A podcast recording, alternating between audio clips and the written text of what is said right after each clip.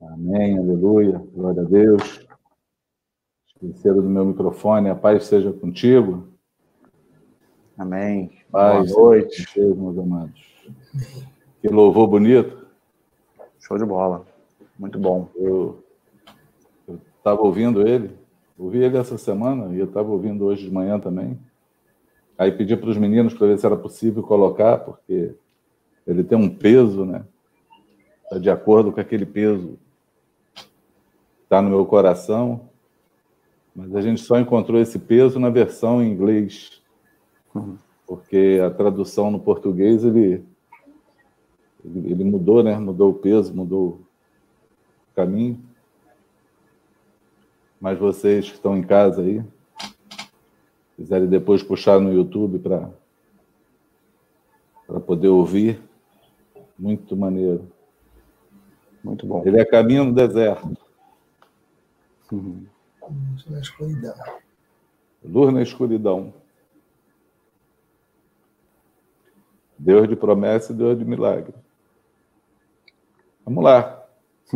Vamos ver se a gente.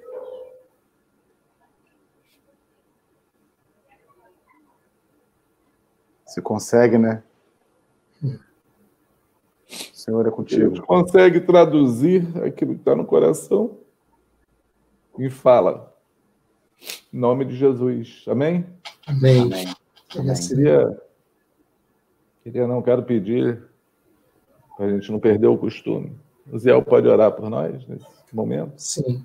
Quero, quero também é, dar uma boa noite aí para você. Já é de noite, né? Já passou das seis. Boa Isso. noite para você que nos ouve.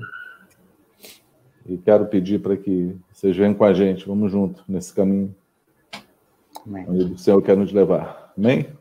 Amém. Amém. Pai, eu creio que esse é um tempo teu. Tu queres falar conosco. Tu tens uma palavra para nós. E eu quero te pedir, Pai, no nome de Jesus, torna apto, Senhor, os nossos corações. Que a tua palavra, Senhor, penetre nos nossos corações os corações, Senhor, dos ouvintes, Senhor, nessa noite. Seja a terra fértil, Senhor. Que a expectativa, Senhor, que temos a esse respeito, Senhor, que o anseio, Senhor, do, dos nossos corações, do coração do Cidinho, Senhor, que tem essa palavra ardendo, Senhor, possa encontrar, Senhor, de fato e de verdade, esse coração, Senhor eu creio, Senhor, que o ambiente tu já preparou, Senhor. Tu tens esse tempo pronto para nós. Nós cremos, Senhor, na palavra cantada. Tu és o nosso Deus. E ainda que seja um deserto, Senhor, para a vida de alguns nessa noite, Senhor, nesse tempo. Tu és Deus de milagre. Tu és um Deus pronto para realizar, para fazer nesse tempo, em nome de Jesus. Chamamos, Senhor, a tua palavra, declaramos que o teu Espírito tem plena liberdade para atuar, Senhor, para fazer nessa hora. Oramos assim, em nome de Jesus, que a tua palavra prevaleça, Senhor. Amém. Que o teu tempo seja hoje, Senhor, o momento seja agora, em nome de Jesus. Em nome de Jesus. Amém. Amém. Amém. Amém. Amém, queridos. Uhum. Aí seja contigo. É, agradecer a cada um que entrar e entrou nessa live, vai entrar posteriormente aí para poder nos ouvir.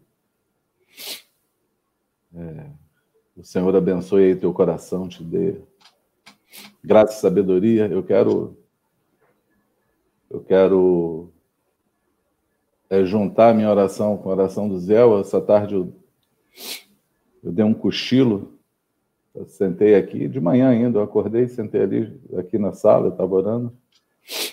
É estranho, né, a gente falar de casa. Eu falar que estava lá em casa, mas eu estou em casa.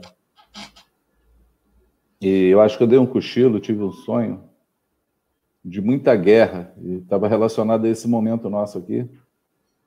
Eu eram quatro horas da tarde no meu sonho, eu estava perdido num shopping. Meu telefone estava estava com problema e o Felipe tentando me ajudar para a gente chegar a tempo de fazer a live. Felipe me auxiliando.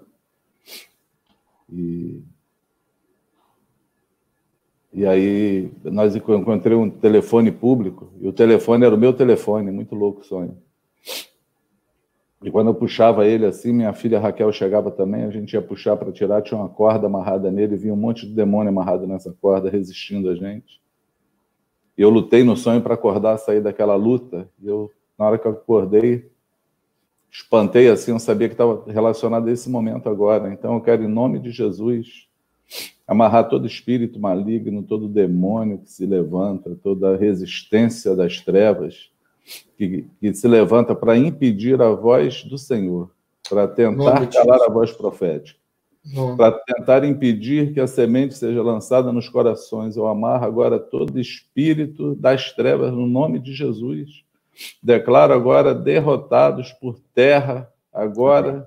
E, Pai, desimpede agora, Pai, os caminhos agora de cada um que vai nos ouvir, Senhor.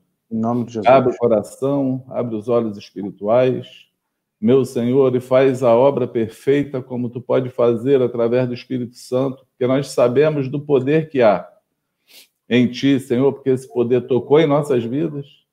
E nós te pedimos, Pai, que toque na vida de muita, mas muita, muita, muita gente, milhares de pessoas que precisam, Senhor, de ti, que estão, Senhor, esperando por ti, que esse seja o tempo.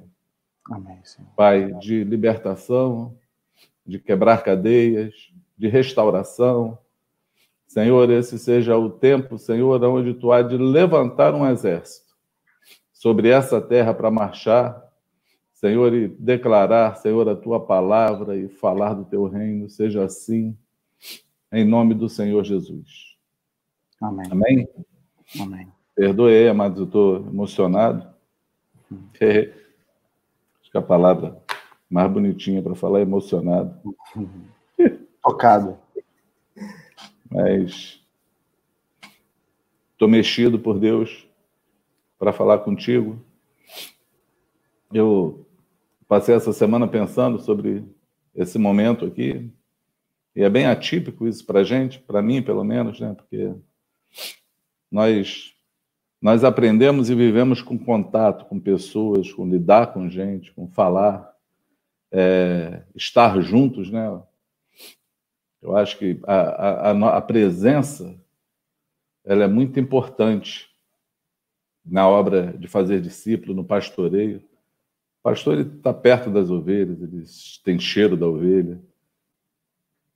Ele percebe no ouvir falar, ele percebe no olhar. E algumas ferramentas hoje estão, não estão disponíveis para a gente por conta dessa, dessa, dessa pandemia aí, né? na verdade, por conta da, dos cuidados, da exceção.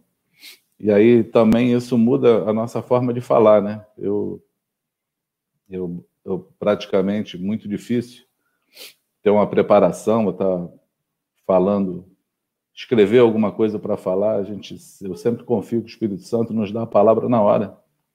Mas acho que pelo momento da quietude, né? Deus começou a encher meu coração uma palavra, acho que pelo momento que a gente viveu também, está vivendo pelos momentos que nós vamos passando. É... A... Fui ler ali, me desfoquei. Pelo momento que a gente tem passado, né?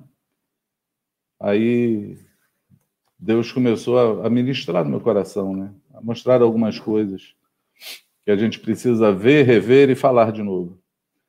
E eu eu dei foco, me enfoquei em um texto da Bíblia, né? Na verdade, o meu texto básico para a gente falar hoje é um texto que está no capítulo de Isaías 61, do versículo 1 ao versículo 9. Uma promessa, na verdade, uma profecia de Isaías. Né? Isaías é um livro é, de um profeta considerado profeta messiânico, né? um profeta que falou de Jesus. Esse, esse é o peso que está no meu coração hoje, de falar com espírito um coração voltado a, a falar sobre o Messias, sobre o Salvador, sobre aquele que pode livrar, sobre aquele que pode mudar, sobre aquele que pode trazer todas as coisas, e fazer todas as coisas acontecerem, Porque no momento do desespero, no momento em que nós vivemos no meio da, da angústia, das incertezas da vida, tudo que nós precisamos é nos encontrar com o nosso Salvador, porque Jesus ele não é só o Senhor da nossa vida, ele também é o Salvador. E só é interessante ser o Senhor é, se você tiver entendido e tiver é, é, degustado a salvação que há no Senhor. Porque senão ele seria um tirano. Ele seria um senhor tirano, um dono tirano, né? Seria como qualquer outro senhor, um senhor de escravo, seria como um César de, de, de Roma. Seria um senhor na imposição, mas o Senhor do amor, Jesus, aquele que nos oferece a salvação, que tem todo o poder e que a única, a única coisa que ele busca e que ele, que ele busca, não, a única coisa que ele faz para todos nós é o bem. Nele só há favor em nós, para nós. Ele, ele fala através do seu profeta: é bem sei que pensamentos eu tenho acerca de vocês, pensamentos de paz e não de guerra, de fazer o bem e não o mal. Então, o Senhor ele tem um coração voltado para fazer o bem, é tão interessante, porque nós não podemos nunca perder da, da, nossa, da nossa mira, da nossa bússola, nunca podemos perder na nossa caminhada o Salvador que é Jesus, a prontidão que ele tem para salvar, a prontidão que ele tem para libertar, a prontidão que ele tem para curar, a prontidão, a prontidão que ele tem para receber qualquer vida nas suas mãos, qualquer tempo nas suas mãos eu ouvi ontem, a gente estava falando, pregando o evangelho para minha irmã, Franco, veio aqui, estava comigo, falando com ela, nós lembramos do ladrão da cruz, né? O Franco falou do ladrão da cruz. Ele só tinha para entregar a Jesus aqueles últimos minutos da vida e, e talvez talvez poucos minutos, né? A gente não sabe necessariamente o quanto, mas mesmo naquele restinho que estava ali na cruz, o Senhor recebeu. O Senhor recebeu aquela oferta daquela vida na mão dele. A gente não pode esquecer disso, não podemos esquecer disso nunca. E esse é o momento onde Deus tem me animado a falar sobre isso, para que você nunca esqueça do favor e do poder que o Senhor tem para poder mover na tua vida. E aí esse texto me saltou ao coração, meninos botaram ali, tiraram, a gente vai de novo. Diz assim um texto: O Espírito do Senhor, Deus está sobre mim, porque o Senhor me ungiu para pregar boas novas aos quebrantados e enviou-me a curar os quebrantados de coração, a proclamar libertação aos cativos e a pôr em liberdade os algemados, a pregoar o ano aceitável do Senhor e o dia da vingança do nosso Deus, e a consolar todos os que choram, e a pôr sobre os que em Sião de luto estão uma coroa ao invés de cinzas, óleo de alegria ao invés de pranto, vestes de louvor ao invés de espírito angustiado, a fim de que se chamem carvalho de justiça, plantados pelo Senhor para a sua glória. Edificarão os lugares antigamente assolados, restaurarão os diante destruídos e renovarão as cidades arruinadas. Destruídas as nações, destruídas de geração em geração. Estranhos se apresentarão e apacentarão os vossos, os vossos rebanhos. Estrangeiros serão os vossos lavradores e os vossos vinhedeiros. Mas vós sereis chamados sacerdotes do Senhor, e vos chamarão ministros do nosso Deus. Comereis as riquezas das nações, e na sua glória vos gloriareis. Em lugar de vossa vergonha, tereis dupla honra. Em lugar da afronta, exultarei na vossa por isso, na vossa terra possuireis o dobro e tereis perpetuamente alegria. Porque eu, Senhor, amo o juízo e odeio a iniquidade do roubo. Dar-lhe-eis fielmente a sua recompensa e com eles farei aliança eterna. A sua posteridade será conhecida entre as nações e seus descendentes no meio dos povos. Todos quantos virem os reconhecerão como família bendita do Senhor. Amém?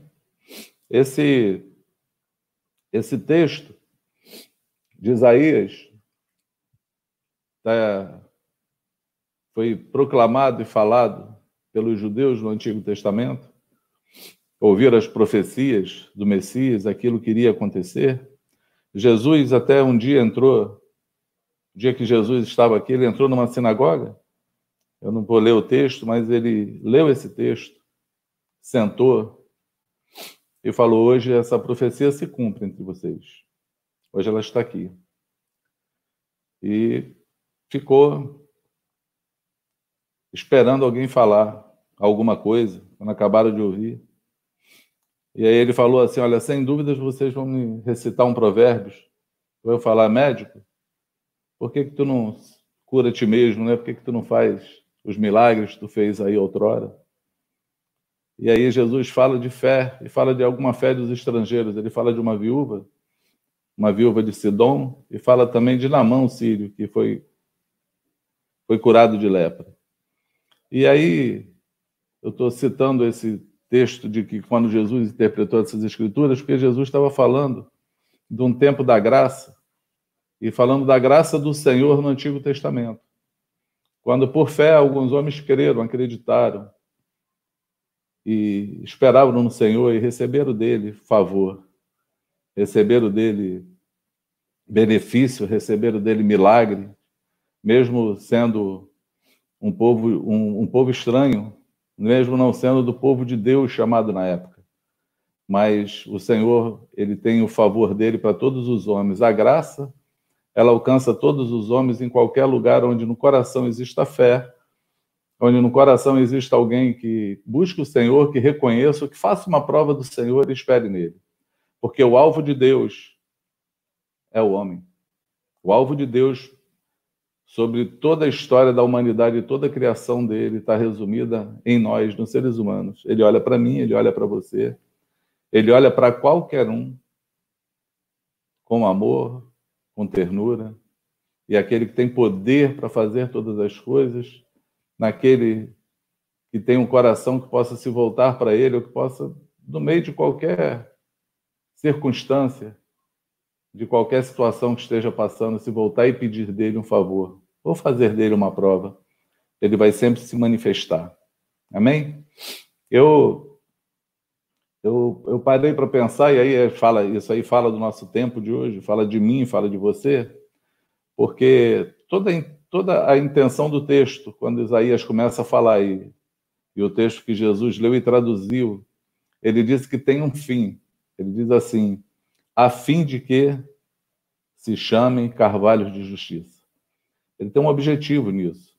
E, e o Senhor coloca de maneira profética uma, uma árvore, um carvalho. Eu fui até estudar sobre o carvalho achei algumas coisas interessantes aí. Eu queria me dar essa essa liberdade, essa oportunidade de falar contigo é, sobre essa árvore chamada carvalho, porque você pode identificar aqui, por exemplo, você pode identificar a tua luta, a minha luta, pode ficar, é, identificar os momentos que nós estamos passando e possa talvez entender, e aí a minha oração é que você entenda aquilo que o Senhor está falando e quer falar contigo, aquilo que Ele está fazendo com você, porque é, nós passamos por situações que a gente para e pergunta assim, Senhor, o que que tu está fazendo? Por que que isso está acontecendo? Por que que isso aconteceu comigo? O que que está acontecendo com o mundo? O que que vai ser do amanhã? A gente tem um monte de perguntas. Senhor, o que que eu poderia ter feito para essa situação hoje ter sido diferente? São são, são perguntas e, e que nós fazemos talvez sem respostas porque não esperamos ouvir do Senhor. E eu quero aqui, a minha intenção hoje é responder algumas perguntas que estão no teu coração, que você fez ao Senhor e você não ouviu ainda, e eu quero ser ousado em falar que hoje Deus vai responder algumas perguntas que estão dentro do teu coração. E aí, uma alusão que eu fui lendo e, e, e olhei poucas coisas sobre essa finalidade, sobre essa representatividade que Jesus falou de uma árvore conosco, encontrei exatamente assim, escrito. É, o carvalho, o significado dessa palavra, desse nome carvalho, dessa planta, dessa árvore, é de longevidade, longevidade resistência ou árvore de múltiplas características. Múltiplas características. O mais interessante é que quanto mais essa árvore se sujeita a intempéries, mais fortalecida ela fica, pois suas raízes se arraigam ao solo e seu tronco se revigora, diminuindo assim a possibilidade de ser extraída do solo pela tempestade. A tempestade não consegue arrancar ela. Eu li um estudo que diz que se um carvalho tem 45 metros de altura, ele tem embaixo da terra 45 metros de raízes para sustentar ele sobre a terra. E o que faz as raízes dele crescer é justamente o intempéries da vida. É justamente o vento quando bate sobre ele, as tempestades quando bate sobre eles, o sol quando é escaldante, são os intempéries que faz as raízes crescerem. Né? O, o carvalho se fortalece a cada temporal, lutando bravamente. Ele vai adquirindo seu aspecto desproporcional, como um ser se tivesse realizado um enorme esforço, chegando mesmo a parecer entristecido. Por esse motivo, essa árvore é uma fonte de referência para a espiritualidade. Isso aqui eu tirei do Google, tá? Isso se deve ao fato de que cada assédio da força da natureza ele nunca se revolta, não desanima, procura sempre triunfar sobre os obstáculos que insistentemente o perseguem. Dessa maneira, Conserva-se forte, sólido, concreto nos bosques e nas florestas que habita. Tem uma outra curiosidade que eu li também sobre o carvalho, é que, por exemplo, no, no, no em Portugal, país de Portugal, os melhores vinhos são produzidos e ficam em barris de carvalho, porque é uma madeira que é apta, porque ela não perde a sua, ela não se deteriora e ela não perde a sua integridade, ela não se contamina. E aí ela consegue reter o vinho.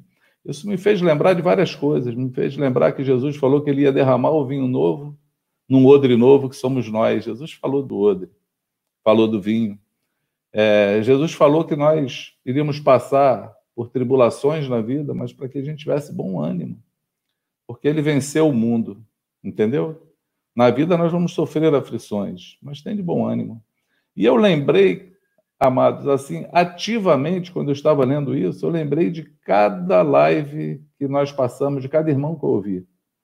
Na verdade, não só as lives, mas também os irmãos que eu tive a oportunidade de estar nesse tempo e conversar nesse tempo. E ver quantos irmãos foram fortalecidos. Né? A Renata usou, inspirada aí, a doutora Renata, usou aí, inspirada pelo Espírito Santo, falando aí na live dela, ela deu o nome de Crescendo para Baixo que ela falou o quanto ela se aprofundou em Deus nesse tempo. O quanto o Senhor vem nos aprofundando, nos dando raízes, né? O quanto nós estamos sendo edificados. O quanto Deus vem fortalecendo a cada um de nós. É tão engraçado, é tão interessante a gente se encontrar com os irmãos, né? Não é engraçado, é surpreendente encontrar com os irmãos, porque a gente, quando está no meio dessa loucura, tu vai encontrar alguém, pode ser que esteja em casa desesperado, pode ser que esteja em casa talvez amigo, com muita incerteza, mas a cada um que eu ouvi até agora, até esse momento, o testemunho foi o mesmo. Tem sido um tempo bom, tem sido um tempo de Deus, tem sido um tempo onde nós temos ouvido a palavra, onde nós temos nos edificado através das palavras, nós temos lido a Bíblia, Deus tem falado conosco, Deus tem nos dado experiências, temos tido experiências com Deus. E é tão interessante a gente ver que no meio de tanta diversidade, Deus vem fortalecendo um povo, Deus vem fortalecendo os seus exércitos. Parece essa árvore que eu falei, ela, ela vai crescendo na estatura, mas ela vai aumentando as suas raízes, ela vai se fortalecendo na terra para suportar o dia mal. Vem ao encontro da palavra que Jesus falou em Mateus 7, ele diz que o vento vai bater forte sobre aquela casa edificada sobre a rocha, ela não vai cair, porque ela cavou valas valas profundas na rocha para colocar o seu alicerce. Então, nós estamos exatamente nesse tempo onde Deus está nos alicerçando, está mexendo nos nossos fundamentos, está botando mais para baixo, está nos, dando mais experiências para podermos estar é, diante dele na sua graça. Amém? É assim que Deus tem feito conosco.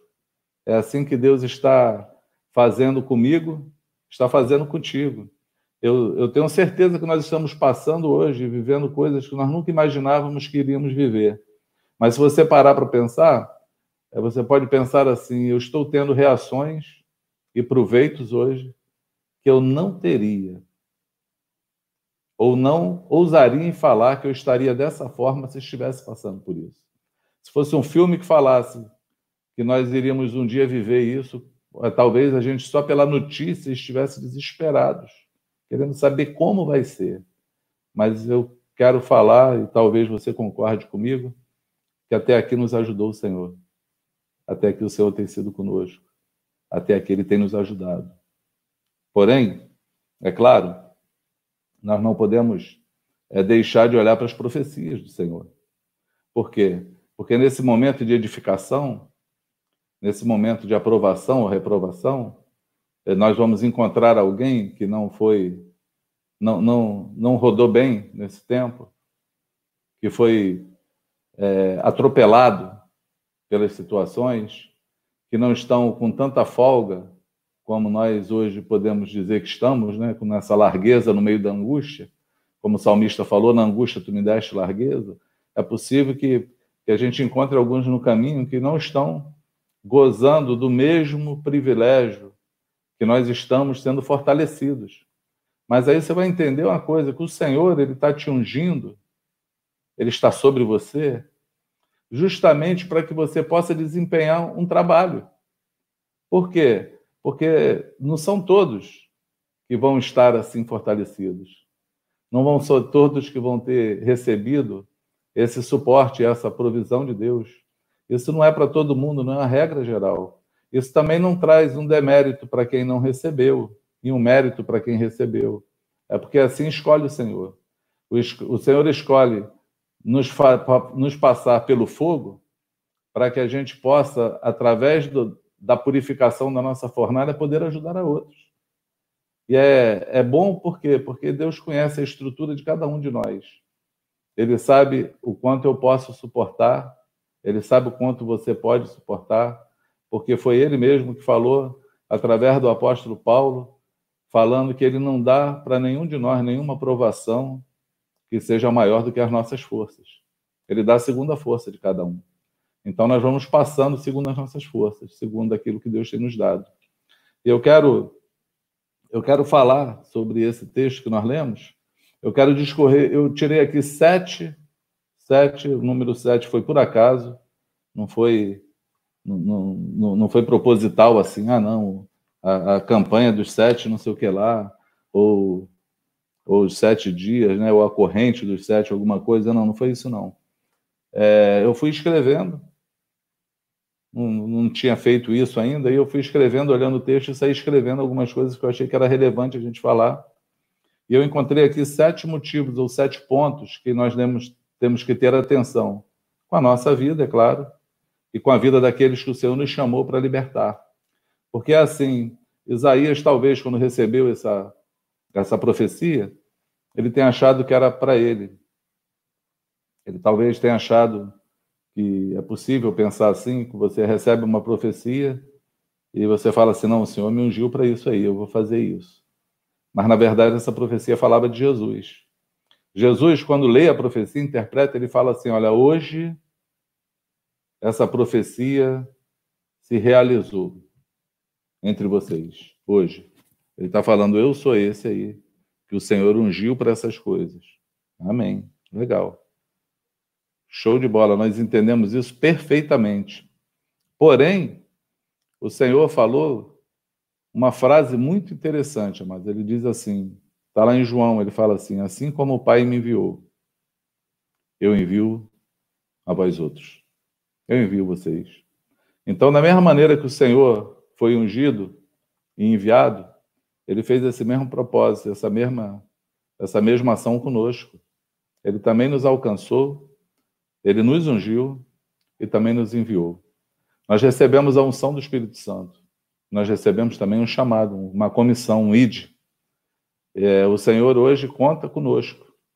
Eu hoje de manhã estava chorando ouvindo essa música que nós ouvimos agora no começo, que eu pensei assim, fiquei olhando, falei assim, Senhor, que coisa tremenda. Essa música foi cantada lá na América, eu não conheço ninguém que está aqui. Ninguém que está aqui louvando, adorando. Essa mulher que está cantando, que eu já nem lembro o nome dela, é americana lá, cantando em inglês. Eu só sei o que ela está cantando porque botaram a legenda, porque eu sou totalmente cego no inglês. Mas eu fiquei pensando, ela está lá na América, adorando. Quantas pessoas te adoram? Quantos se rendem a ti? Quantos ouviram o teu chamado? Quantas pessoas receberam a revelação de Jesus? Em todo mundo, em todo lugar do mundo, tem um soldado teu. Valeu a pena a morte de Jesus. Aquela sementinha lançada há dois mil e vinte anos atrás. Valeu a pena porque ela está dando fruto a cada dia mais. Ela está enchendo a terra, ela está alcançando homens de geração em geração, porque eu estou falando da nossa geração. Estou falando da nossa geração, do nosso tempo hoje, mas quantos tempos já passaram, quantas gerações já passaram, quantos povos já passaram, e o Senhor continua sendo o mesmo. De geração em geração, Ele é Deus. De geração em geração, Ele tem salvado. De geração em geração, Ele tem curado. De geração em geração, Ele tem sido presente, misericordioso, amoroso, bondoso. De geração em geração, Ele não desistiu do homem. Ele continua derramando do Espírito dele. Ele continua derramando do depósito dele. Ele continua derramando do amor dele no coração dos homens. Ele continua. E nós somos da geração onde ainda estamos recebendo. E vamos deixar um legado para a próxima geração que virá, até que um dia todos nos encontraremos com o Senhor, porque são milhares e milhares de pessoas alcançadas por esse amor, alcançados por essa graça, alcançados por esse favor, que receberam vida com promessa da vida eterna. São muita gente. Que obra fantástica, porque às vezes nós olhamos e achamos que as coisas que nós fazemos são poucas. Mas tudo que fazemos para o Senhor, amado, é para a eternidade. Tudo que fazemos. Tudo que nos movemos para o Senhor tem um valor eterno de glória. Tem um valor eterno. Amém? Queria que você guardasse isso. Eu anotei aqui sete coisas para a gente ponderar e pensar hoje. E aí, e queria te instruir sobre isso, na verdade. O Senhor diz que ele veio para os quebrantados de coração. Ele veio buscando um tipo de coração, ele veio olhando para alguns corações problemáticos do caminho para poder acertar esses corações. Eu coloquei aqui tratar do coração, meu primeiro ponto. Meu primeiro ponto está tratado do meu coração. E aí, uma pergunta que me saltou, talvez foi o Espírito Santo que me perguntou: onde está o teu coração? Eu quero deixar essa pergunta contigo. Claro, só você pode responder. E quando eu penso nesse, nesse tema, assim, onde está o teu coração? É uma, é uma resposta assim difícil de dar, difícil. Nós só podemos entender isso quando a gente passa no meio da provação. Talvez o Espírito Santo nos dê assim essa essa luz, essa revelação, né? Quer dizer, talvez não, ele sempre dá, talvez nós possamos ouvir ou entender ou se atentar para ele sobre isso, onde está o nosso coração, porque eu quando era pequeno, e aí o Luciano deve estar aí nos bastidores, vai rir de mim, né, de eu falar do, do meu tempo de infância, mas eu vi um filme chamado Simbal Marujo, era um, era um desenho animado, era um filme, não nem lembro. Era um filme, Simbal Marujo.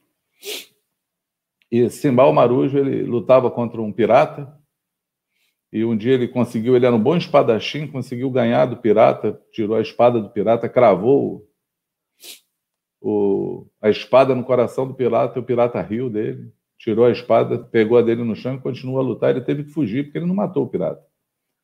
E aí ele foi procurar saber por que ele não tinha conseguido matar o pirata, o que, que tinha acontecido. E aquele pirata, na verdade, tinha um segredo com ele. O coração dele estava numa montanha, num castelo, guardado por um dragão. dragão tinha que dragar, guardar o, coração. Então, alguém para matar aquele pirata tinha que escalar aquele monte, invadir o castelo, lutar contra o dragão e cravar um punhal no coração. Só assim aquele inimigo morreria. Foi exatamente isso que no filme o Simba fez. O filme todo desenrolando essa trama para ele poder chegar lá, vencer o inimigo e salvar a sua donzela lá, a, a mulher que ele amava. E aí termina o filme. E esse filme ficou na minha mente com a palavra que Jesus falou, que ele disse que aonde está o nosso tesouro, ali está o nosso coração. E nesses momentos agora a gente começa a ser que a gente começa a ser remexido, a gente começa a pensar onde é que está o nosso coração. Por quê? Porque se o nosso coração estiver num monte bem alto, lá no céu, guardado pelo Senhor, por Jesus, se nosso coração for dele, se nós tivermos entregue o coração e falado para ele assim, Senhor, tudo que me importa na vida é o Senhor. Eu sei, estou consciente do reino, eu posso perder todas as coisas. Eu só não posso te perder. Vai ser muito difícil o teu inimigo alcançar o teu coração, porque ele vai ter que subir esse monte, ele vai ter que chegar diante do, do, do castelo onde está o teu coração, vai ter que invadir esse lugar, chamado Santo dos Santos. Ele vai ter que lutar com Jesus, vai ter que vencê-lo para poder tocar no teu coração. Porque se teu coração estiver lá, ninguém pode vencer. Ninguém pode tocar em você. Mas se o nosso coração estiver em qualquer outra coisa, amados, que não seja o Senhor, porque no meio do caminho nós trocamos as coisas, nós dizemos que amamos a Jesus, mas nós podemos amar mais o nosso marido do que a Jesus, mais a nossa esposa do que a Jesus, mais os nossos filhos do que a Jesus, mais os nossos netos do que a Jesus. Nós podemos amar mais os nossos pais do que a Jesus. Nós podemos amar mais as coisas que nós temos do que Jesus. Nós podemos amar mais a condição, os sonhos que nós queremos ter do que o Senhor. E aí nós, aonde estiver o nosso coração, é muito fácil do inimigo tocar. É muito fácil de ser encontrado, é muito fácil de destruir você. Por quê? Porque aonde estiver o teu coração, aonde estiver o teu tesouro, fincado no teu coração, é um lugar onde pode ser roubado, pode ser vilipendiado, pode ser maltratado, é um lugar onde pode tocar e destruir a tua vida. Então, o nosso coração tem que estar no Senhor. Por isso, Provérbios 23, 26, o Senhor fala assim: Dai-me, filho meu, o teu coração, e os teus olhos se agradem dos meus caminhos. É dai-me, filho meu, o teu coração, e os teus olhos se agradem do meu caminho. Porque nós buscamos a justiça de Deus e Deus busca também. Ele diz que nós somos carvalhos de justiça. A justiça de Deus, o que é a justiça de Deus, amado? A justiça de Deus é fazer a vontade de Deus. Essa é a justiça de Deus, é fazer a vontade dele. E por isso que Jesus Cristo, ele é a nossa justiça. Por quê? Porque ele fez a vontade do Pai. E ele pôde nos justificar.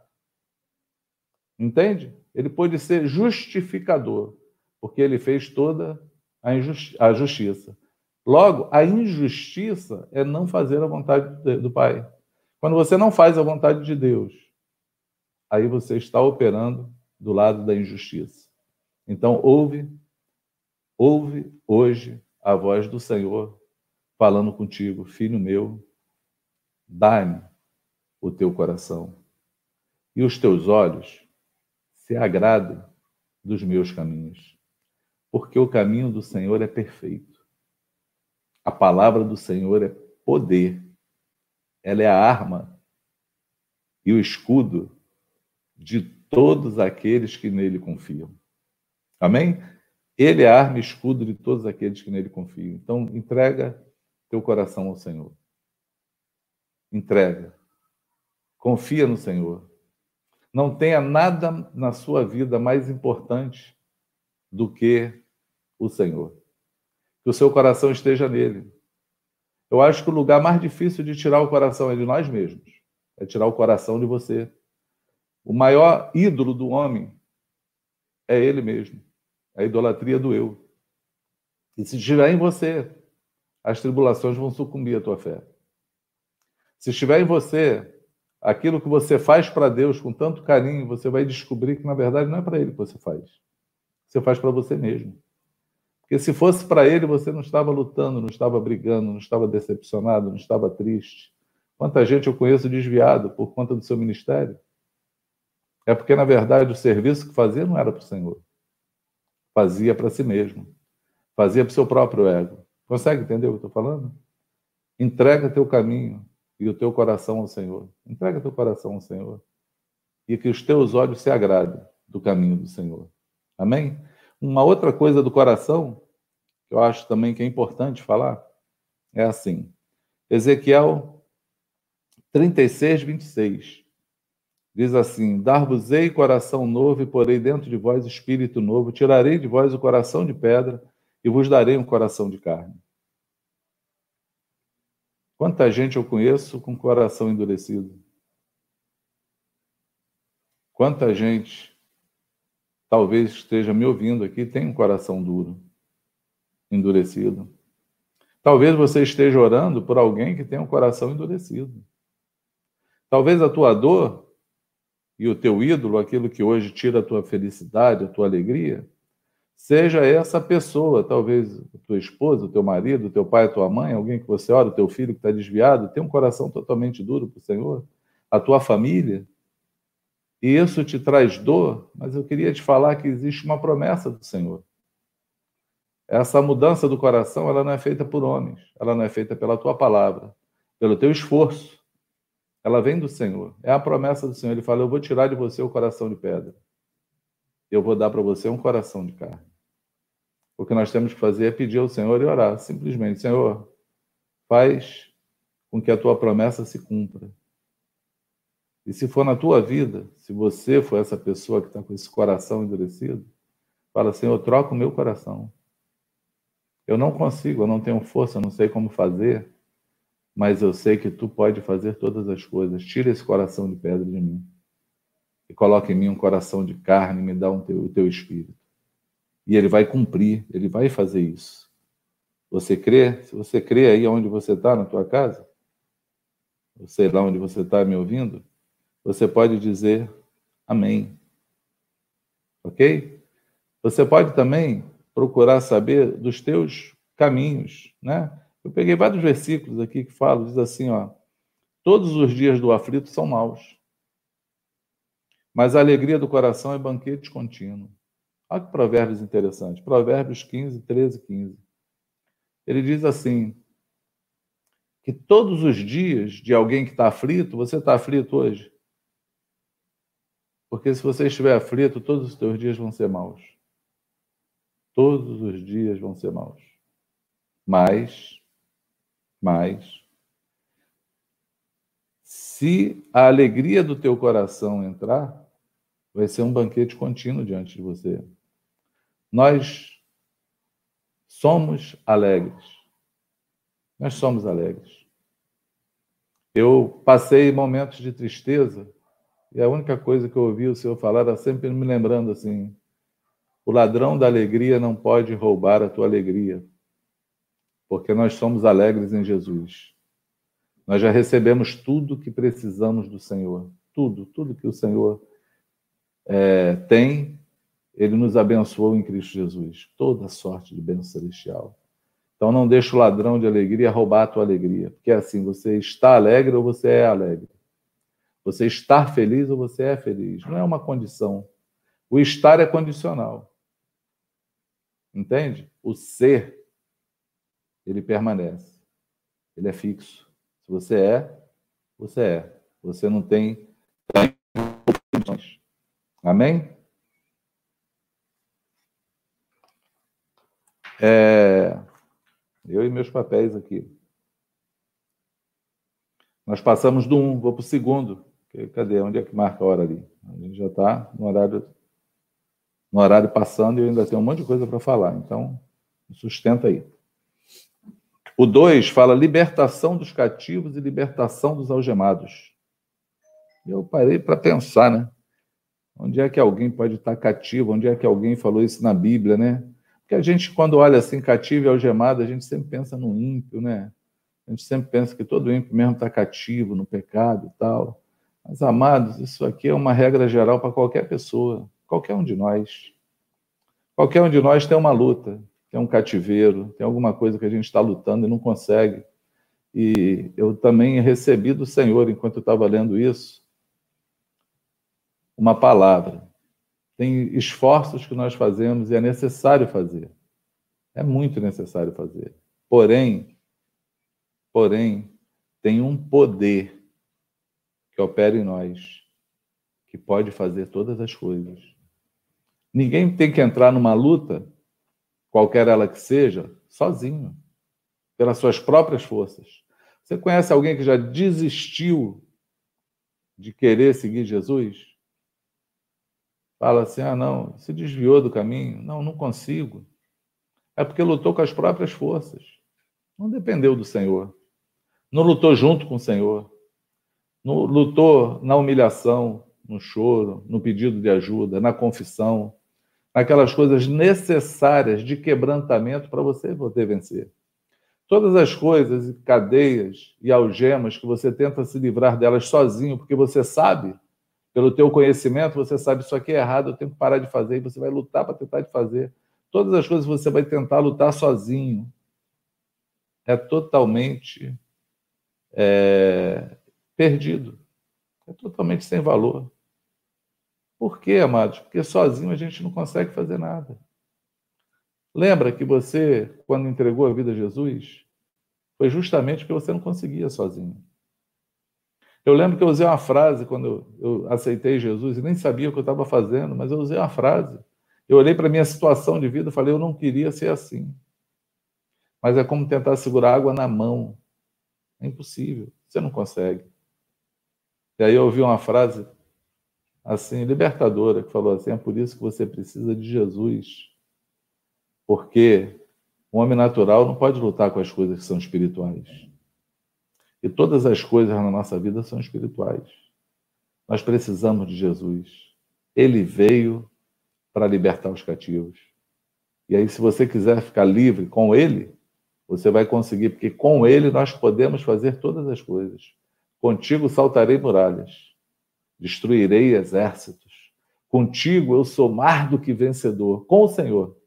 Sozinho, na tua mente, porque você sabe que é errado, você tem que parar de fazer, porque você sabe que você não pode sentir o que você está sentindo, e você saber que tudo isso é uma loucura. Sozinho você não vai conseguir, você só vai conseguir o dia que você se humilhar no Senhor e falar assim: Senhor, eu não consigo, eu preciso de Ti me ajuda.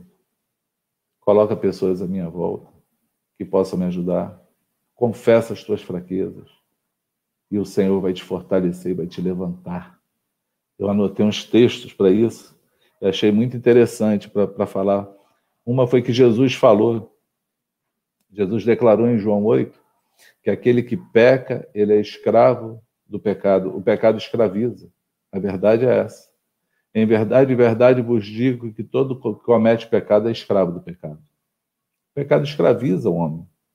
E aí Jesus continua, ele fala uma coisa muito interessante, aí você vai identificar muitas coisas. O escravo não fica sempre na casa, o filho sim. Para sempre. Se, pois, o filho do homem te libertar, verdadeiramente serer livre. Jesus está falando do pecado. Ele está falando assim: olha, se você for um escravo, escravo qual é? Aquele que tem um senhor, como eu falei aqui no começo, mas é um tirano. Ele colocou a vontade dele, você tem que fazer na marra, nas tuas forças. E aí você não consegue fazer. Você não é filho. Você está sendo um escravo. Você está tentando lutar sozinho e simplesmente por uma obediência mas uma obediência que vai dilacerar você, porque você não vai conseguir. Você não tem como conseguir lutar. Você precisa se render, é diferente. Você precisa se render. O escravo vai embora, se desvia. Ele não fica na casa, ele não permanece na casa. Por que, que ele não permanece? Porque ele sabe que ele não é filho. Ele quer fugir daquilo. Ele está ali, mas está obrigado. Ele quer fugir. E aí você vai encontrar muita gente desviada por causa disso, porque era escravo e fugiu, mas nunca se encontrou com Jesus. Nunca recebeu o impacto do amor dele, nunca foi liberto por ele, pela palavra dele, pelo espírito dele, porque sempre lutou sozinho. Sempre lutou sozinho. Porque quem luta sozinho contra os seus pecados é aqueles que encobrem seus pecados. O que quer lutar com Jesus, ele confessa todo dia, ele pede ajuda.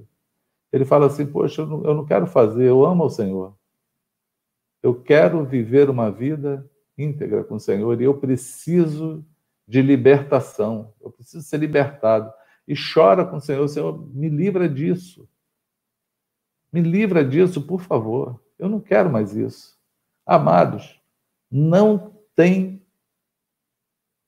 poder maior que possa tocar na vida do homem e transformá-lo do que o poder de Jesus. É por isso que ele falou: se o filho do homem te libertar, verdadeiramente seres livres. Você precisa ser tocado pelo filho do homem. Você precisa ser liberto por Jesus. Você precisa de libertação. Talvez você esteja orando por alguém que está desviado vai, vai mudar a tua oração. Você vai começar a falar, Senhor, liberta essa pessoa. Coloca ela no, no, no funil, coloca ela num canto, coloca ela no estreito, onde a única coisa que vai sobrar é você e ela. E ela vai te enxergar, e ela vai te encontrar e vai ser liberta. Nós não oramos dessa forma porque nós nunca queremos ver ninguém sofrer. Por exemplo, a gente ora por um filho desviado. Na hora que começa a sofrer, a gente quer ajudar. A gente ora pelo mundo, para que o mundo se converta. E vem uma pandemia dessa, a gente quer que a pandemia acabe. A gente fica arrumando culpados para a pandemia, se é a China, se é o Japão, se é o vírus, se é verdade, se não é verdade. A gente está preocupado com muitas coisas, com a política. Mas, amados, o Senhor está sentado no seu alto e sublime trono, reina soberanamente sobre todas as coisas. Se Ele está colocando esse mundo num estreito, num funil, dentro de casa parado, para poder encontrar com Ele, deixa Deus agir, se prepara, se levanta, fica de pé porque o Senhor vai te usar nesse tempo. Ele conta com seus soldados sobre a terra. Amém? Jesus ensinava numa sinagoga e chegou uma mulher encurvada, lembra que ele curou a mulher? Ele curou essa mulher. E aí ela era encurvada e ela ficou ereta na hora. E falaram que começaram a chiar com ele porque e reclamar porque ele tinha curado no sábado. E Jesus fala uma frase, capítulo, no versículo 15 de Mateus 13, Jesus fala assim: Disse-lhe, porém, o Senhor, hipócritas, cada um de vós não desprende da manjedoura no sábado o seu boi ou o seu jumento para o levar a beber? Por que motivo não se deveria livrar desse cativeiro? Em dia de sábado, essa filha de Abraão, a quem Satanás trazia presa há 18 anos. Essa mulher encurvada, ela estava encurvada por causa de um espírito maligno. 18 anos. Não era uma cura, era a libertação. Só quem podia fazer era o Senhor Jesus. E eu queria te falar que hoje ele faz através de nós. Ele estava aqui, ele fazia, agora ele continua fazendo. Como? Através de mim e de você. Talvez você esteja aí me ouvindo, esteja encurvado na tua vida, esteja cansado, esteja aleijado da vida, espiritualmente aleijado, e você acha que é uma enfermidade física, mas é um espírito maligno destruindo você. aprisionando você. Aí talvez você pense assim, não, mas eu sou crente. Uma coisa interessante, Jesus fala assim, essa filha de Abraão era uma filha de Abraão. Ela estava na sinagoga. Jesus estava na sinagoga. Era dia de sábado. Ou seja, ela estava num culto nesse dia. Mas ela recebeu um toque poderoso, libertador do Senhor Jesus. Ele tem esse toque. Ele tem esse poder de libertar qualquer pessoa. Só ele pode fazer. Homem nenhum pode. Homem nenhum pode. Não procure o homem poderoso, ungido. Não, confia no Senhor, busca Jesus. Ele vai te libertar. Foi ele que olhou para um aleijado e falou assim: levanta, toma a tua cama e anda, fica de pé. E ele levantou e andou. Esse é o Senhor que nós cremos, que nos ungiu para pregar libertação, mas ele já veio antes libertando.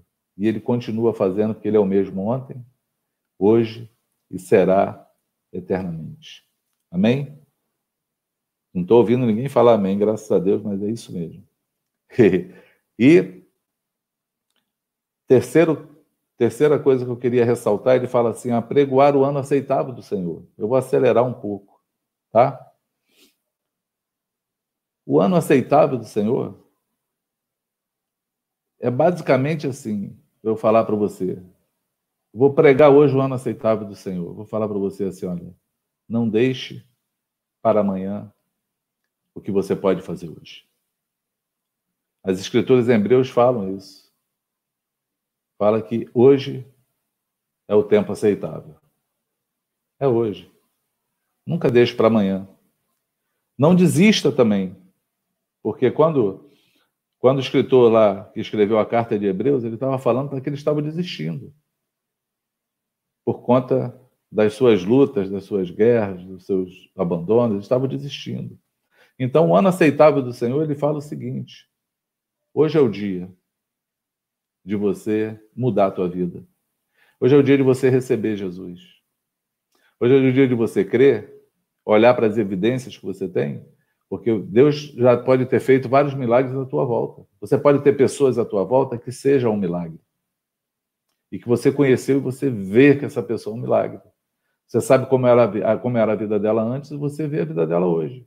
Já é uma evidência do milagre. Se você olhar para a criação, para tudo que está criado, você já sabe que existe o Criador. Deus criou todas as coisas.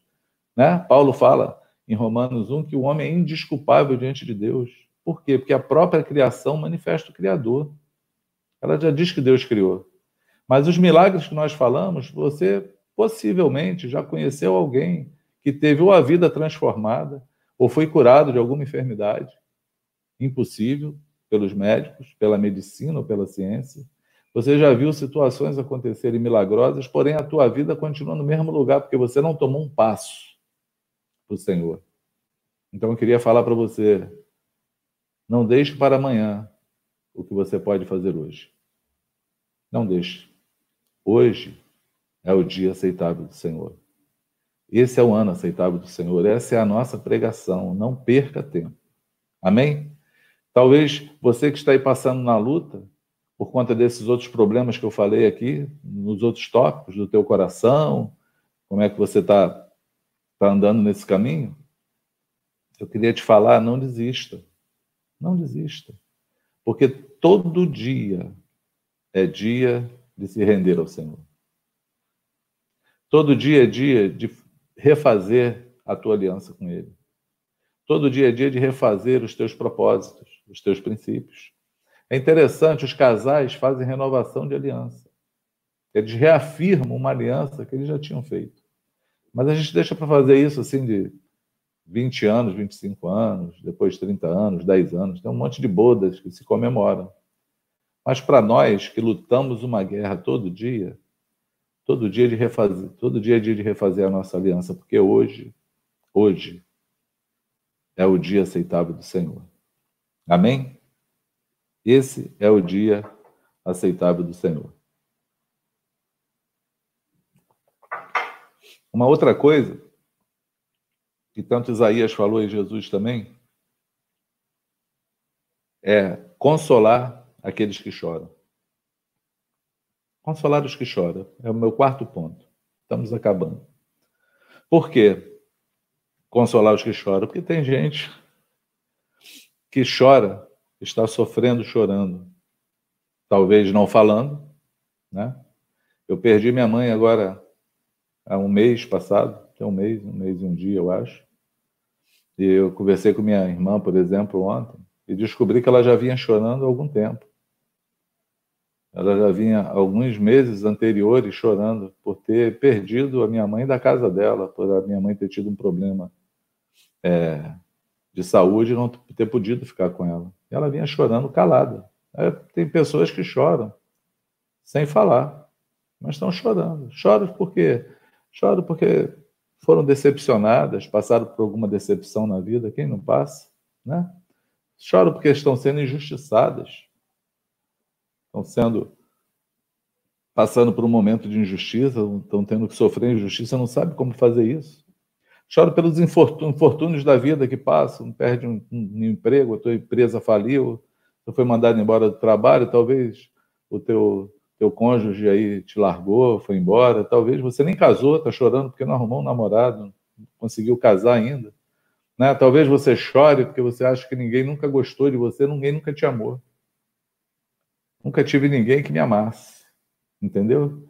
Eu, se eu tivesse tempo, eu ia contar uma, uma experiência para vocês que eu ouvi de uma, de uma, de uma mulher. Vou falar bem rápido para você. Já falei, né? Sou assim. É, eu tenho uma irmã que se casou aos 46 anos ou 48 anos de vida. Ela se casou e quando ela, quando ela falou comigo que queria fazer uma oração, se ela podia orar, a gente estava num grupo, numa casa, querendo orar. Era, nem era numa casa, era na empresa. E a gente estava colocando as nossas orações num pedaço de papel. Ela perguntou assim: Eu queria fazer um pedido, eu queria casar. Porque eu nunca tive um homem que me amasse ou que me quisesse me ter como esposa. Eu posso fazer esse pedido? Eu falei: Pai, faz. Porque o Deus que nós cremos, ela tinha acabado de se converter, nova convertida. Eu falei: O Deus que você acabou de entregar a vida, ele pode fazer todas as coisas. Ela colocou lá e casou dois meses depois. Depois aí é uma outra história, mas Deus faz, o Espírito Santo faz, o Senhor ele é fiel. Amém? Deus faz. Então talvez esse seja o choro de alguém que nem arrumou ninguém, está por aí, ou foi abandonado, ou alguma enfermidade, né? Você descobre que tem uma enfermidade, e essa enfermidade pode te tirar a vida, e aí você chora por isso, é normal chorar. Eu lembro que Solange, minha esposa, quando teve um câncer, é, que nós recebemos o diagnóstico, ela estava com câncer, ela veio comigo assim, nós chegamos aqui vindo para casa, quando pegamos aqui a parte, a parte aqui que, que, que chamado reserva aqui na praia, ela olhou para mim e falou assim: Eu vou chorar, deixa eu chorar, mas eu só vou chorar hoje. E foi a única hora que ela chorou na vida. Foi dali até em casa ela veio chorando, porque nós choramos quando passamos por qualquer problema, e é natural chorar. Jesus chorou. É o menor versículo bíblico. Diz assim: Jesus chorou. Quando Maria falou para ele que Lázaro estava morto, se ele estivesse lá, é, o, o, irmão dela estaria vivo. E aí ele onde ele está e mostraram a sepultura para Jesus. Jesus olhou assim o túmulo, a pedra perto do túmulo e está escrito: Jesus chorou. Então, se o Senhor chorou, todos nós choramos. Mas quem chora precisa de consolo, precisa ser consolado. E a palavra de Deus ela nos consola. O Senhor nos consola. Salmo 27, 10 diz assim: Porque se meu pai e a minha mãe me desampararem, o Senhor me acolherá. Tudo converge para Jesus. Tudo converge para o Senhor. Imagina. Mesmo que teu pai e a tua mãe te desampare, o Senhor te acolhe. Mesmo que o teu pai e a tua mãe você nem tenha conhecido, o Senhor te acolheu. Ele te acolherá. Acolher ele te recebe. Ele não, ele não, ele não te coloca para fora, ele nem fala, não, esse aí não, esse aí, esse aí ninguém gosta, esse aí, tadinho, tá amaldiçoado na vida. Não, ele te acolhe, ele te recebe, ele te traz para o coração, ele te dá o espírito dele, ele te dá a vida, o Senhor te acolherá. Amém? Apocalipse diz que um dia vai chegar que Jesus diz assim: e ele lhes enxugará dos olhos toda lágrima. E a morte já não existirá, e não haverá luto, nem pranto, nem dor, porque as primeiras coisas já passaram. Essas coisas que nós estamos passando hoje, elas vão passar um dia, e um dia nós não vamos ter nem que chorar. Mas nós precisamos, precisamos ter um consolo do Senhor para que nós possamos consolar os outros. Entende isso? Se o Senhor hoje está te fazendo chorar, eu quero, em nome de Jesus, eu quero declarar que o Espírito Santo, nessa hora, nesse exato momento, ele vai consolar você. Porque ele é o consolador. Só ele pode consolar. Agora eu quero te falar uma segunda coisa: ele não está te consolando só para você viver consolado, ele quer que você console outros. Ele quer fazer em você, mas ele quer fazer através de você. Ele quer usar você para que você possa consolar outras pessoas. Então recebe nessa hora, em nome de Jesus, o consolo de Deus. Receba aí onde você está agora. E que você possa também, depois de consolado, consolar outros, no nome do Senhor. O meu quinto ponto que eu anotei é sobre os que estão de luto, sobre a perda. Eu passei por isso agora há pouco tempo. Aí fiquei, achei interessante, né? Antigamente se usava preto quando alguém estava de luto. Morria alguém, perdia alguém, aí a pessoa ficava, não, não lembro o tempo, não sei precisar para você, talvez aí uns 30 dias de luto, vestindo preto, para mostrar que estava de luto. Mas como o preto virou moda, ainda mais que falaram que preto emagrece, aí todo mundo usa preto para ficar magrinho, é, usava-se também um pedaço de pano preto preso na, na roupa para falar, mostrar ali que estava de luto. Por quê? Porque aquele estava de luto, as pessoas, quando viu, elas tinham mais compaixão, mais misericórdia. Não se fazia brincadeira perto delas. Não, não, não se convidava para festa, para banquete, porque respeitava o momento daquela pessoa. É natural. É natural alguém passar por um momento de luto. Não, não tenha, não tenha, não fique assim é oprimido porque você não poderia sentir, não poderia passar, é natural. O luto era natural. O luto, hoje você pode estar de luto porque você perdeu alguém. Você pode estar de luto quando você vê que teus sonhos foram embora, você morreu teus sonhos, perdeu. Acabou os sonhos, não tem mais como ser realizados, né? Você perdeu tua saúde, perdeu o teu vigor, perdeu o teu emprego, não sei, tem algumas coisas que nós consideramos tão importantes e que quando a gente perde tem um valor diferente, né? Por exemplo, eu falei aqui, alguém perde um filho desviado, é uma dor, é, é uma tribulação que a gente passa. Mas quando esse filho desviado despreza você não quer mais nem ver a tua cara, aí você perdeu o teu filho. Aí já é um luto. Já é mais do que isso já aumenta, a dor vai aumentando, vai agravando. Chega uma hora que é uma hora de luta, a pessoa está enlutada, entendeu? Mas o Senhor, engraçado, que ele diz também que ele ungiu e enviou também aquelas pessoas que estão de luto para tirar o luto delas, para transformar a tristeza em alegria. Ele, ele tem um, um ele tem um jeito todo especial de fazer, diferente do, da gente. A gente tem respeito, ele transforma a pessoa. Ele faz com que você tenha alegria no meio da tristeza. Ele muda a tua condição. Ele muda qualquer condição. As pessoas enlutadas que Jesus encontrou, ele mudou a condição, porque ele fez o morto reviver. Ele trouxe vida onde estava morto. ele transforma todas as coisas. Entende? E é, ele diz que para o luto, para a pessoa enlutada, ele vai trazer uma coroa de glória. Coroa de glória. Eu fiquei pensando, meu Deus, o que é uma coroa de glória? Né? Coroa era usado nos homens quando casavam, né? os noivos vinham com aquela coroa na cabeça. Alguém que é empossado de alguma coisa, uma honra, alguém que é enrolado, ele ia colocar uma coroa né? na cabeça. Né? Eu, eu acredito que, a, que a, a coroa de glória do Senhor ela venha é, o poder de superar todas as coisas. É uma superação. É um poder que supera. É um momento que você está passando e não sabe como fazer, mas o Senhor ele te dá uma força extraordinária. Ele te faz você ressuscitar vivo. Ele faz você superar qualquer circunstância. Ele te ensina no meio das aflições. E esse poder opera de maneira fantástica na nossa vida. E aí é uma outra profecia que eu quero hoje declarar para a tua vida. Se o teu coração está de luto, receba do Senhor poder para superar todas as coisas.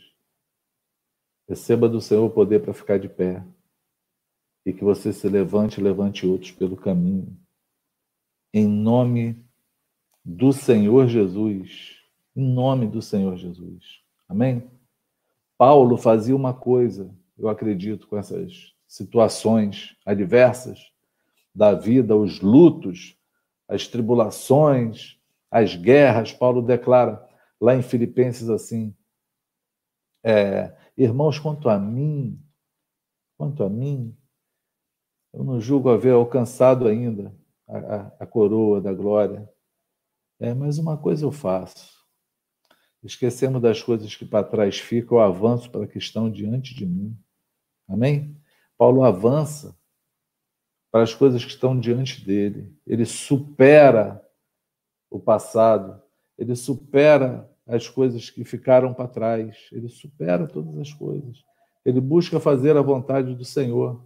Isso a gente só faz pela fé, porque fé presume esperança. A fé presume esperança, porque se fé é crer nas coisas que não se esperam, e que não se, que, que não se vê, mas se espera, espera esperança, porque nós esperamos aquilo que nós não vemos.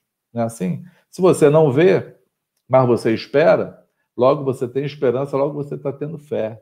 Então, em nome de Jesus, que a fé do Senhor entre sobre você, você seja cheio de esperança no Senhor e que você vença todas as tuas tribulações, com toda a fé, com toda a superação, e com toda esperança. Amém? O, o, o seis que eu guardei aqui é o óleo da alegria, né? O óleo da alegria, a unção do Espírito Santo. Deus diz que Deus diz que nos encheria do Espírito Santo. Jesus falou isso. Ele falou que nós seríamos cheios do Espírito Santo, cheios. Essa unção do Espírito Santo ela é percebida, você percebe ela. Você percebe quando você tem, você percebe quando ela está na tua vida, e você também vê quem não tem. É, é engraçado isso, é muito interessante, curioso, na verdade. Você vê quando, você, quando alguém não tem. Mas eu peguei um texto para falar sobre essa unção, esse, óleo de alegria, que está lá em Hebreus de 1 a 9. 1 9, eu quero ler contigo. Diz assim: Amaste a injustiça, na verdade, o escritor está fazendo referência ao Velho Testamento, mas está falando de Jesus. Ele diz assim: amaste a justiça e odiaste a iniquidade. Por isso, teu Deus te ungiu com óleo de alegria, como a nenhum dos teus companheiros. Interessante. O amor, a justiça. Lembra que eu falei que a justiça de Deus é fazer a vontade de Deus. Então, o amor por fazer a vontade de Deus e a repulsa pela iniquidade o temor do Senhor de falar: não, isso aí eu não quero fazer, eu vou lutar, mas não vou fazer, diz que isso atrai óleo, atrai unção. Interessante isso, amados. E aí está falando assim, e aí Deus, o teu Deus, te ungiu com óleo de alegria, como a nenhum dos teus companheiros. Você pode, a cada dia, crescer na unção do Senhor. Amando a justiça, odiando a iniquidade. Amando a justiça, se esquivando do, do erro. Mas nunca sozinho. Sempre com Jesus.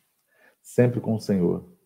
Sempre buscando dele força dele coragem, dele libertação, sempre buscando dele, sempre dele, sempre pautando a tua vida nele, não na tua força, não no teu entendimento, tampouco em homem algum.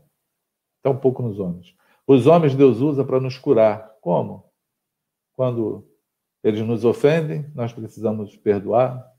Quando temos um amigo que precisamos confessar um pecado, quando temos alguém que já andou a trilha, que precisa nos carregar na trilha e andar e nos submeter, aí ele vai matando o nosso ego, o nosso eu, a nossa arrogância, a nossa independência. Isso aí é fazer a vontade do Pai. Ele vai te ajudando a fazer isso. Você vai criando raiz para baixo, mas o teu caule, o teu tronco vai subindo na estatura. A raiz vai crescendo no fundamento, mas em estatura você vai crescendo a cada dia, a cada dia. Amém? E para terminar, vestes de louvor ao invés de espírito angustiado. Vestes de louvor ao invés de espírito angustiado.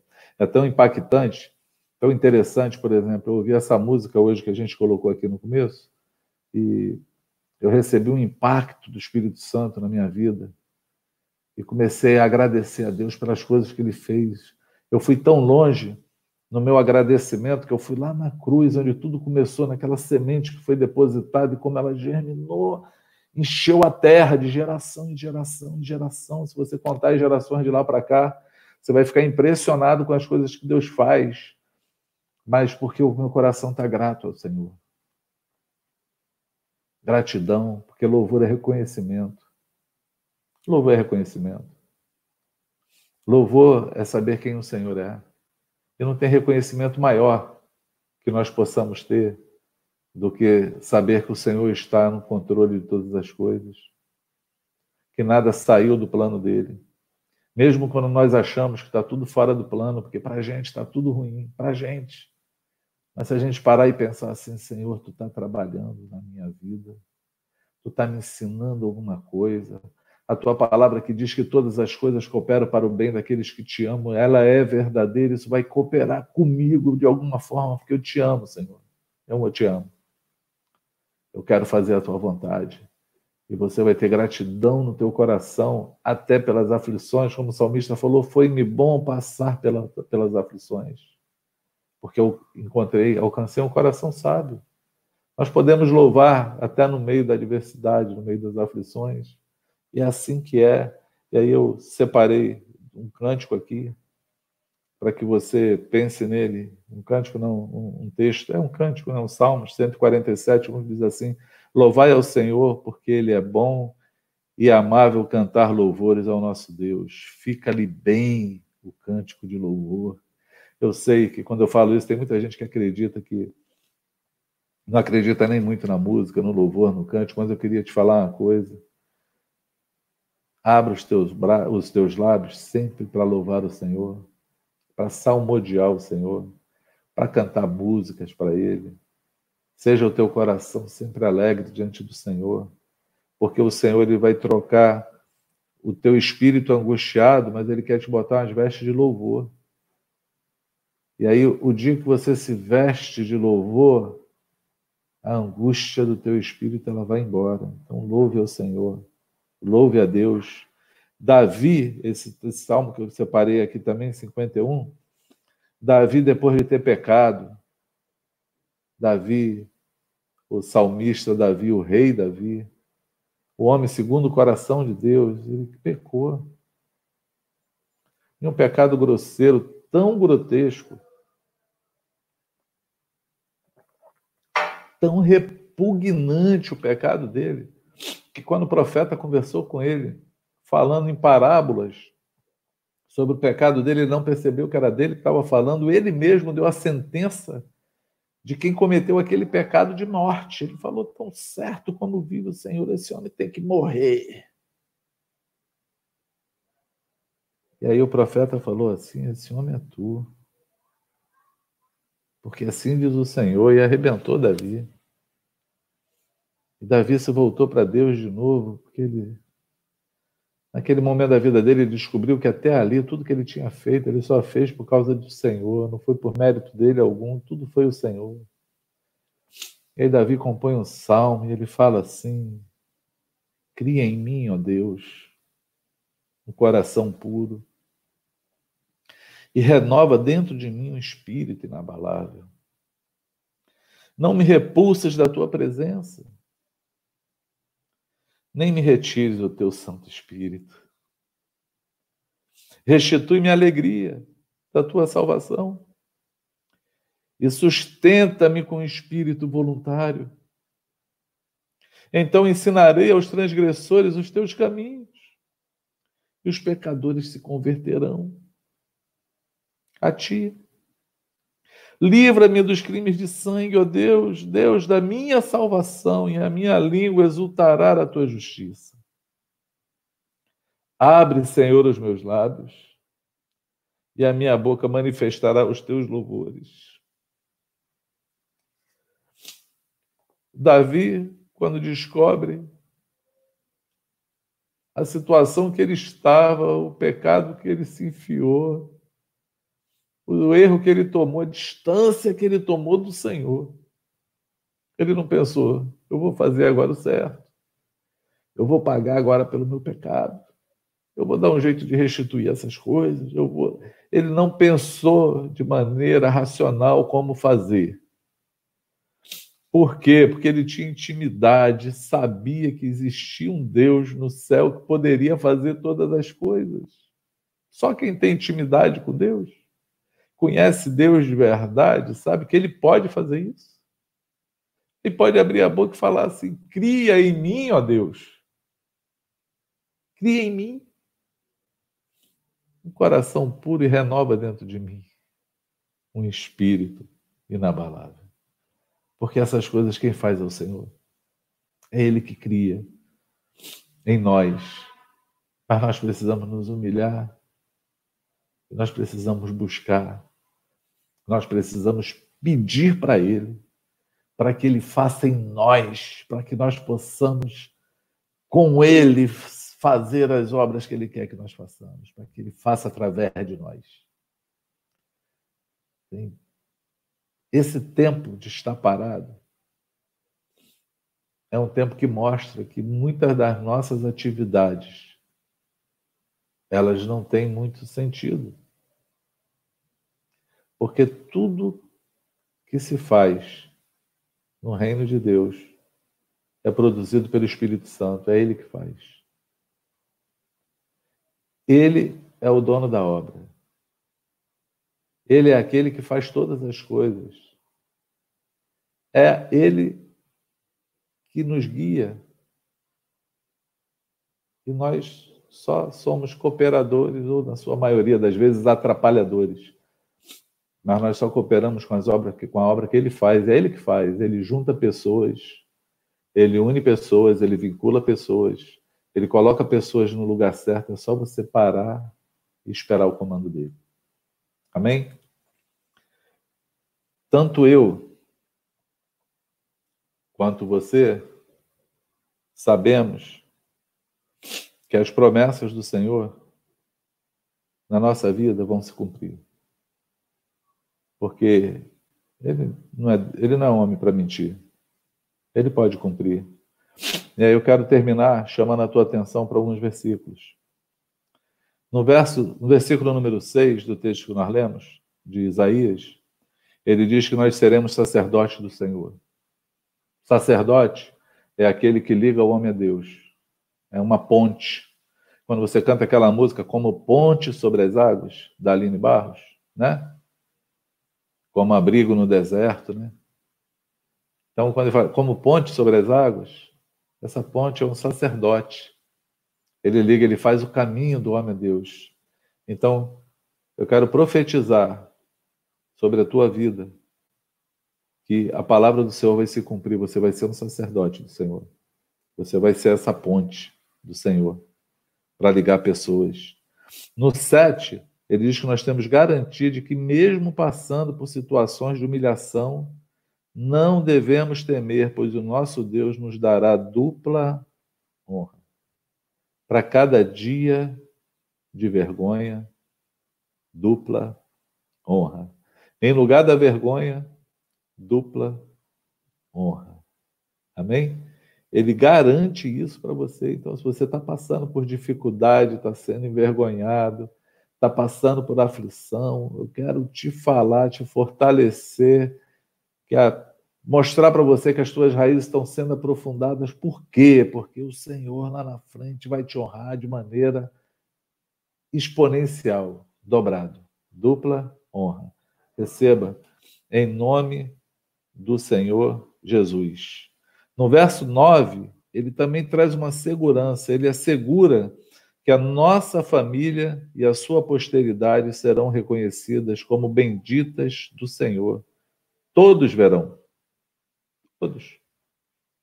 Então você, papai, mamãe que me ouve, você que está vivendo no meio de uma família conturbada, você que está passando problemas por aí, eu quero te falar que o Senhor está te fortalecendo, que a obra que você está fazendo um dia ela vai ser vista, que ainda não acabou, o, o, o, o, tecelão não acabou de fazer o tapete, o pintor não acabou de fazer o quadro. Os momentos ruins da nossa vida não são o final da vida, porque não, ali não acabou, não, não acabou ainda. Ele ainda está trabalhando. Fica tranquila, por quê? Porque todos verão, a tua família vai ser chamada bendita do Senhor. E todos vão ver isso. Ou seja, as pessoas vão reconhecer. Você não vai precisar fazer nada para mostrar que as pessoas vão olhar e elas vão reconhecer a bênção do Senhor sobre a tua casa. Amém? Recebe isso aí. No nome do Senhor, todos verão. Por isso, por isso, eu quero terminar profetizando de forma é, messiânica como Isaías. É, Isaías 61. Isaías 61. Está escrito assim: levanta, na verdade é põe-te de pé. Põe-te de pé. Levanta, resplandece porque a glória do Senhor está vindo sobre ti. Amém? Levanta, vou até ler o texto. Eu não trouxe a Bíblia, mas eu vou achar ele aqui agora. Vou até ler para a gente terminar. Se você me aturou aí até o final, né? Porque é possível. Se você não tenha me aturado, tenha ido embora. A tua Bíblia deve estar escrita assim: dispõe-te. Dispõe-te. Desponte no grego, palavra grega, eu não sei como é que fala essa palavra, é Q-U-W-M, com, né? Ele diz assim: levantar, erguer, permanecer de pé. É... Entrar em cena. Entrar em cena. Ser estabelecido ser confirmado. Ser confirmado. Ser válido. Ser válido quer dizer de renovação de voto. Então, você está me ouvindo hoje aqui, você pode agora, nesse exato momento, porque eu já falei aqui que o dia, o dia aceitável do Senhor é hoje, é hoje. Você agora, nesse exato momento, você pode não só fazer um voto ao Senhor, como você pode, pode refazer o teu voto. Você pode refazer confirmar o teu voto. Confirmar. Talvez você esteja longe do Senhor nesse tempo. Você pode confirmar o teu voto. Confirma ele. Amém? Confirma. Dispõe-te. Levanta-te. Levanta-te. Dispõe e levanta-te. Fica de pé. Resplandece. Porque vem a tua luz e a glória do Senhor nasce sobre ti. Porque eis que as trevas cobrem a terra e a escuridão os povos, mas sobre ti aparece resplandecente o Senhor e a sua glória se vê sobre ti. Amém? Receba essa palavra no teu coração, acolhe ela, guarda ela, em nome do Senhor Jesus. Em nome de Jesus. É, meus companheiros estão aí, Quero pedir, vamos orar em nome de Jesus. Podemos orar juntos? Pai, eu quero em nome de Jesus colocar todo aquele que a minha voz alcançar. Sim, sim.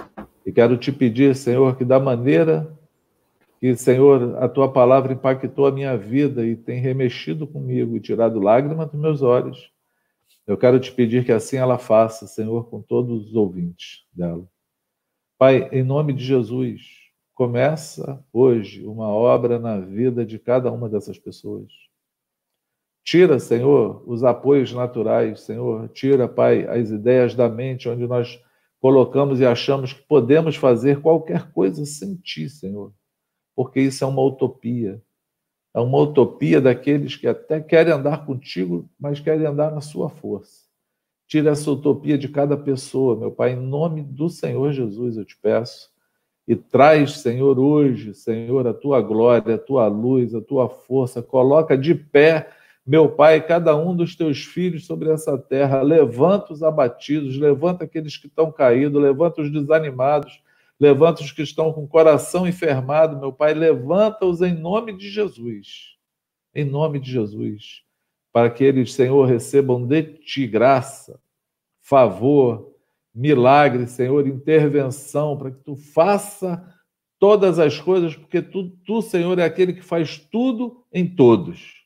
Tu és o Deus das nossas vidas, tu és o Deus em quem confiamos e nós só queremos ver e os nossos olhos vão ver, eles verão as obras das tuas mãos, das tuas mãos, não das nossas mãos, mas das tuas mãos. Faz assim, Paizinho, em nome de Jesus. Em nome de Jesus. Amém? Amém. Amém. É isso aí. Consegui falar menos tempo que o Luciano. é. Agora tu vê, cara. Eu vou carregar Viu? esse estigma pro resto da vida, né? Tá vendo aí, né, irmãos? E vou colocar na próxima reunião, eu vim com a escrita aqui, ó, Igreja Perseguida, né, não, Flávio? É, eu consegui falar menos que o Luciano, isso é uma, é uma dádiva. É menos que o Ziel também, né? É, para para pensar. que palavra. Abraça aí, filho. Você... É. tá bom, tá, tá comigo, bom. tranquilo. Amado, Deus te abençoe e te guarde. Que, como eu falei, a, a luz do Senhor já está sobre ti, a glória dele vem sobre a tua vida. Levanta-te, resplandece, põe-te de pé, em nome Amém. do Senhor. Se os meninos puderem deixar rolando aí e terminar esse momento com aquele louvor que nós começamos, seja assim no nome de Jesus. É, eu queria recomendar, na verdade, porque a canção entrou sem uma recomendação que é tua, né? Uma carga que foi tua. Uhum. E, e, aí era bom a galera ouvir e absorver de fato né, aquilo que, que a canção fala. Que esse é o nosso Deus, Deus de milagres, caminho no deserto, luz na escuridão. Esse é o é meu quem, Deus. Esse é quem tu és. Então, Amém. Ouvir, de fato, eu segui, eu passei outro dia parte da manhã, ouvindo, inclusive, essa canção algumas vezes, né, ministrado por outras pessoas, né, irmãos de lá. E assim, muito precioso. Realmente, o, o meu coração, e creio que esse, essa é a voz profética para esse dia, né? Para que você se coloque de pé, ouvindo aquilo que ele tem dito. Mais uma vez, Deus Amém. de milagre, caminho no deserto, luz na escuridão. Amém. Amém. Bom, deixa eu só dar, fazer o meu jabá aqui. Posso? Pode. É, é, Quinta-feira, é, EJPA convida às oito e meia. Beleza? Ah, um encontro junto lá, oito e meia da noite. Quem vai ser essa semana? Essa vai, semana vai ser Gleice Ramiro, nossa irmã Gleice amada. Ramiro. Vai estar compartilhando com a gente aí o que Deus tem falado com ela nesse tempo aí de quarentena. Acredito que você não pode perder. Beleza? Amém. Então é isso aí. Um beijo para vocês. Fique na paz.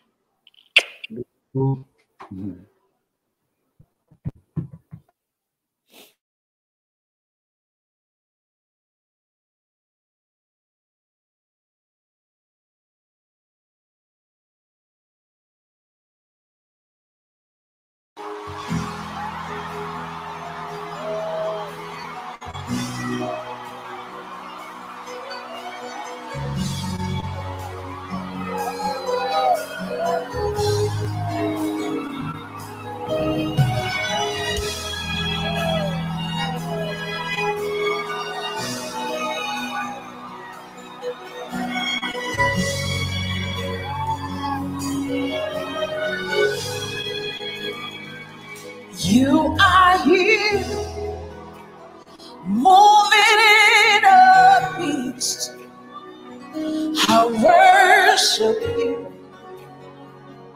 I worship you.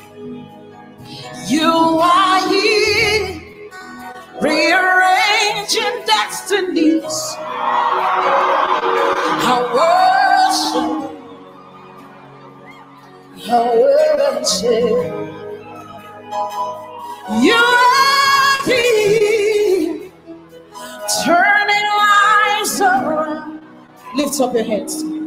I worship. I worship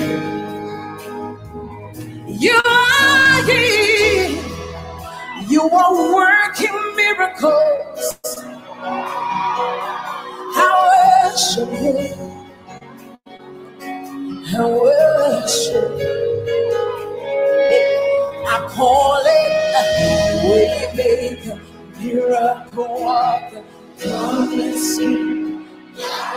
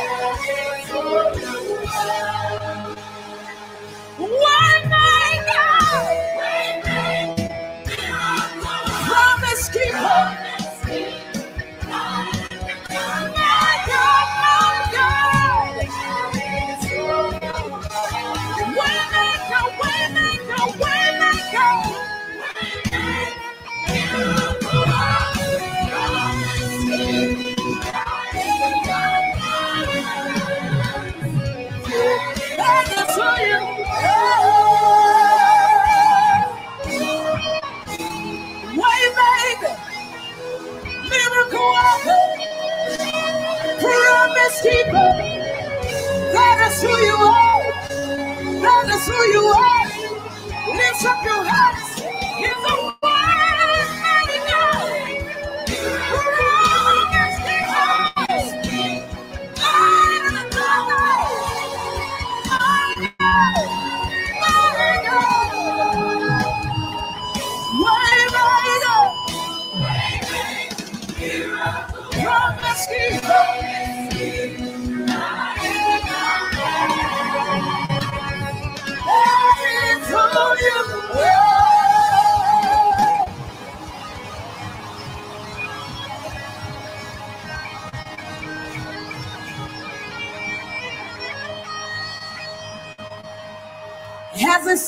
Said anything to you. He's always on time. He's a way maker. He's never late. It doesn't matter how long it is. He always comes out on time. Lift up your hands and worship. We worship you. Lift up your hands. Let's sing it to him. Just then, come on, waymaker. Yeah.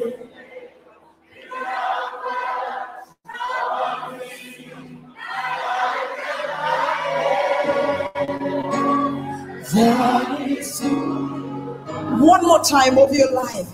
God is a promise keeper. Way I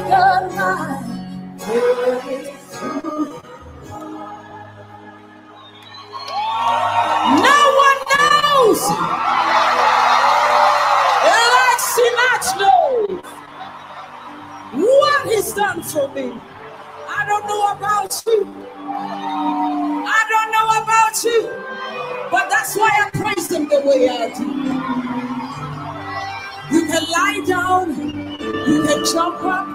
You can cry. But I just want us to praise Him.